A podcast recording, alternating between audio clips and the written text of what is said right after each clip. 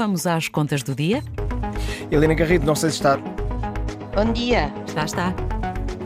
Bom dia, estava, estava aqui com problemas. Não, o meu microfone estava a fazer eh, as malas já para ir de férias. Já. O microfone, eu não. Helena, vamos então fazer um balanço, eh, porque as férias aproximam-se e a pergunta fica: como deixamos a economia nesta ida para férias e o que nos pode esperar no regresso ao trabalho? Bom, eh, bom dia, bom, Bom dia. dia. Bom dia. Eh, muitas nuvens, não é? Nós temos aqui conversado muito sobre isso.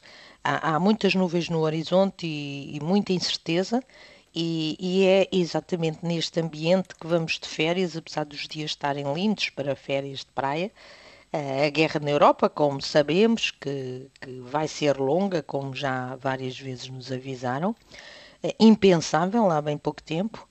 Uma inflação que ninguém sabe se, se consegue controlar e por isso é que os bancos centrais estão a aumentar as taxas de juro eh, e uma inflação que não é igual para todos.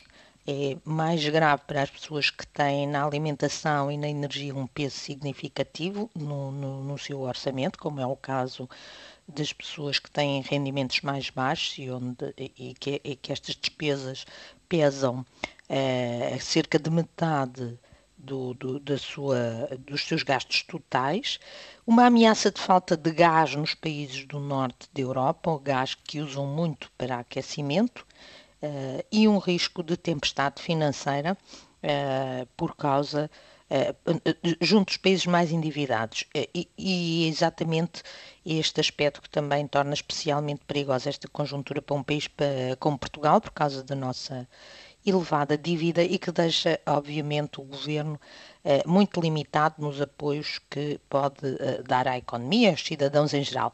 Claro que neste momento eh, aquilo que estamos a sentir, e já não é pouco, é a subida dos preços e há algumas pessoas com crédito à habitação, o aumento da prestação da casa, mas à medida que o ano se eh, continua, vamos sentir muitos outros aspectos. Todas estas nuvens, eh, por isso mesmo, podem parecer neste momento que vamos de férias eh, irreais, até face à agitação que vemos nos aeroportos, nos hotéis, nos restaurantes, eh, tudo esgotado, na vida que vemos na rua, no trânsito. Mas está, esse- está um mundo agridoce, Helena Garrido. Ah, de um lado, o revivalismo depois de praticamente o final da pandemia, as pessoas todas a voltar é o consumo de vingança, como é, é o chamado. consumo de vingança. Do outro lado, tudo o que está a acontecer a nível da guerra, da inflação, etc., porque que é um elefante na sala. Não dá para ignorar, não? Exatamente, exatamente. Neste momento estamos a ver a tempestade a vir aí, mas ela ainda não chegou, não é?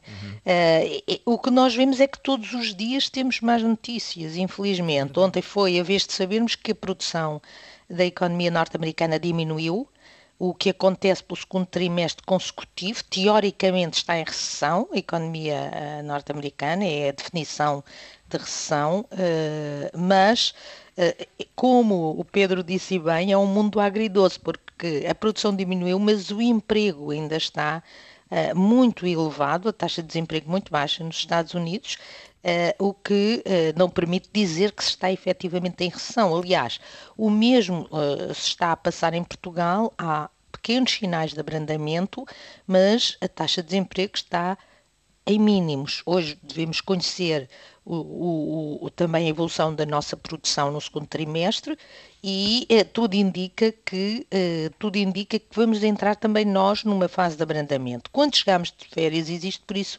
uma elevada probabilidade destas nuvens estarem mais densas e mais próximas de nós e já quase transformadas em tempestade. Em setembro, o Banco Central Europeu deverá aumentar de novo as taxas de juro, reforçando esta tendência de subida da prestação das casas, e depois há uma série de preços que se vão atualizar, como as portagens, as rendas da- de casa, e se existir de facto eh, corte eh, de gás russo, a Alemanha entrará em recessão e o nosso próximo ano pode ser um ano bastante difícil, com menos poder de compra e, e esperemos eh, que não seja muito dura o, duro o abrandamento que aí vem, que exista poder de compra a nível global suficiente para alimentar pelo menos o turismo eh, e, e que não seja que, que permita que não, não exista uma crise muito grave com muita perda de emprego.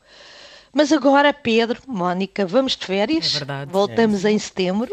É, é, tudo isto se aguenta melhor de baterias carregadas, é o que me parece também, Helena Garrido. E é, nestas coisas é melhor eh, prepararmos para o pior, mas esperando sempre o melhor. Exatamente, exatamente. Agora nas férias vamos esquecer esta crise, não é? Mas como, como o Pedro diz, uh, vamos nos preparar para o melhor, com prudência financeira, preparando-nos para o pior e esperando o melhor, como o Pedro disse.